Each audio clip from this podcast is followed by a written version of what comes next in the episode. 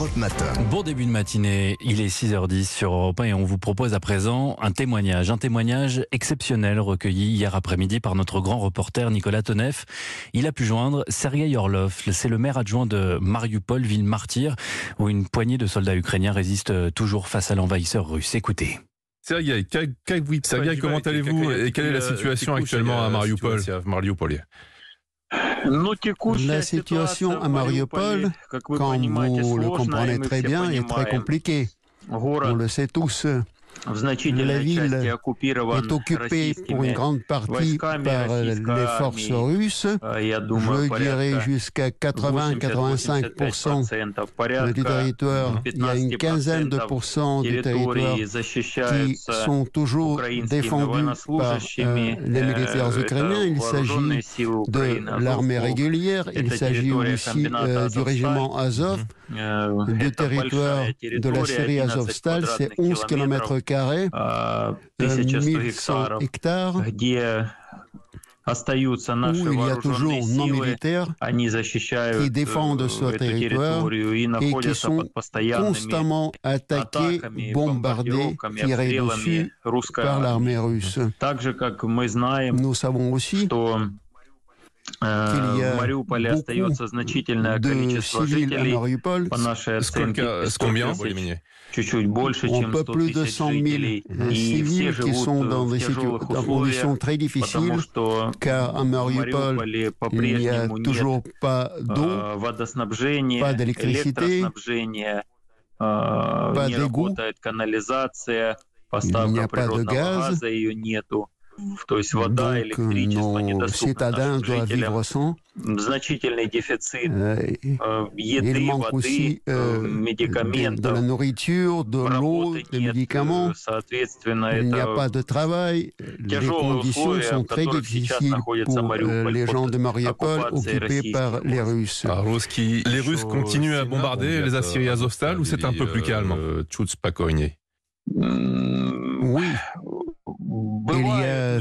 A des accalmies, surtout pendant l'évacuation des civils. Quand les civils quittent le territoire, c'est là qu'on arrête les tirs. C'est vrai que nos militaires aident à évacuer les civils, dégagent les civils des décombres. Dans certains cas, les Russes leur ont tiré dessus. Donc, nos militaires risquent leur vie. Et il y en a trois qui ont été tués, il y en a six qui ont été blessés pendant la dernière évacuation. Donc, les militaires, nos militaires risquent leur vie. À Kakoy, euh, moralement, comment vont les défenseurs Ils ont annoncé hier qu'ils n'allaient pas se rendre, qu'ils étaient décidés à aller jusqu'au bout.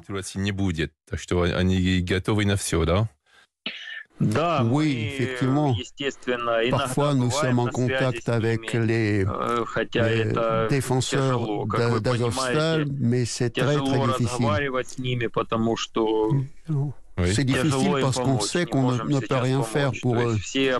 Tous les appels politiques du président Zelensky qui, est entré en contact avec tous les leaders, leaders du monde, que ce soit Macron, Erdogan, le secrétaire général des Nations Unies ou le pape de Rome, mais ça ne donne rien, aucun résultat. Il y a eu une évacuation des civils du territoire de, de la Syrie Azovstal mais il n'y a aucune percée politique ni diplomatique. On ne sait pas comment aider nos militaires. Il est possible de débloquer la ville du point de vue militaire, on peut débloquer la ville militairement. L'armée ukrainienne est capable de le faire, mais pour cela, il faut des armements, des armements lourds, et ces armements en provenance de l'Europe manquent toujours. Nous manquons d'armes pour débloquer la Syrie Azovstal et débloquer la ville de Mariupol. Cela a été confirmé par des photos satellites il y a trois charniers vers l'ouest, une vingtaine de kilomètres, à 4-5 kilomètres vers le nord et à 5 kilomètres vers l'est. Ceci a été confirmé par les photos satellites. On voit nettement les charniers. Et le charnier à 5 km vers l'est devient de plus en plus grand. On y enterre de plus en plus de, de gens. Il y a déjà plus de 1000 personnes qui sont enterrées. Il y en a qui ont été dégagées de,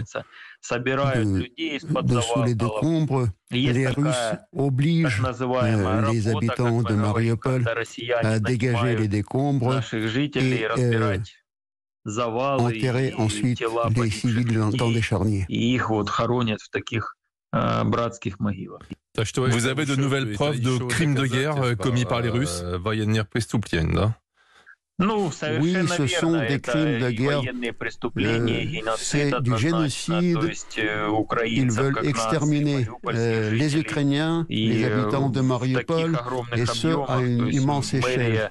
Nous estimons que le nombre de tués, euh, les, tués sont au nombre de 21 000. On n'a pas encore identifié toutes les personnes tuées. Et je pense qu'à la fin, on aura la même situation qu'à Boucha ou à Irpin. Mais là, à une échelle beaucoup plus importante parce que nous avons beaucoup plus d'habitants. Pour vous, Mariupol reste une ville ukrainienne nous ne pouvons que reconnaître qu'à l'heure actuelle, Mariupol est occupé pour 80 personnes par les troupes russo-fascistes. Nous comprenons fort bien dans quelles conditions vivent nos habitants, car une ville, c'est un territoire, mais c'est aussi des habitants.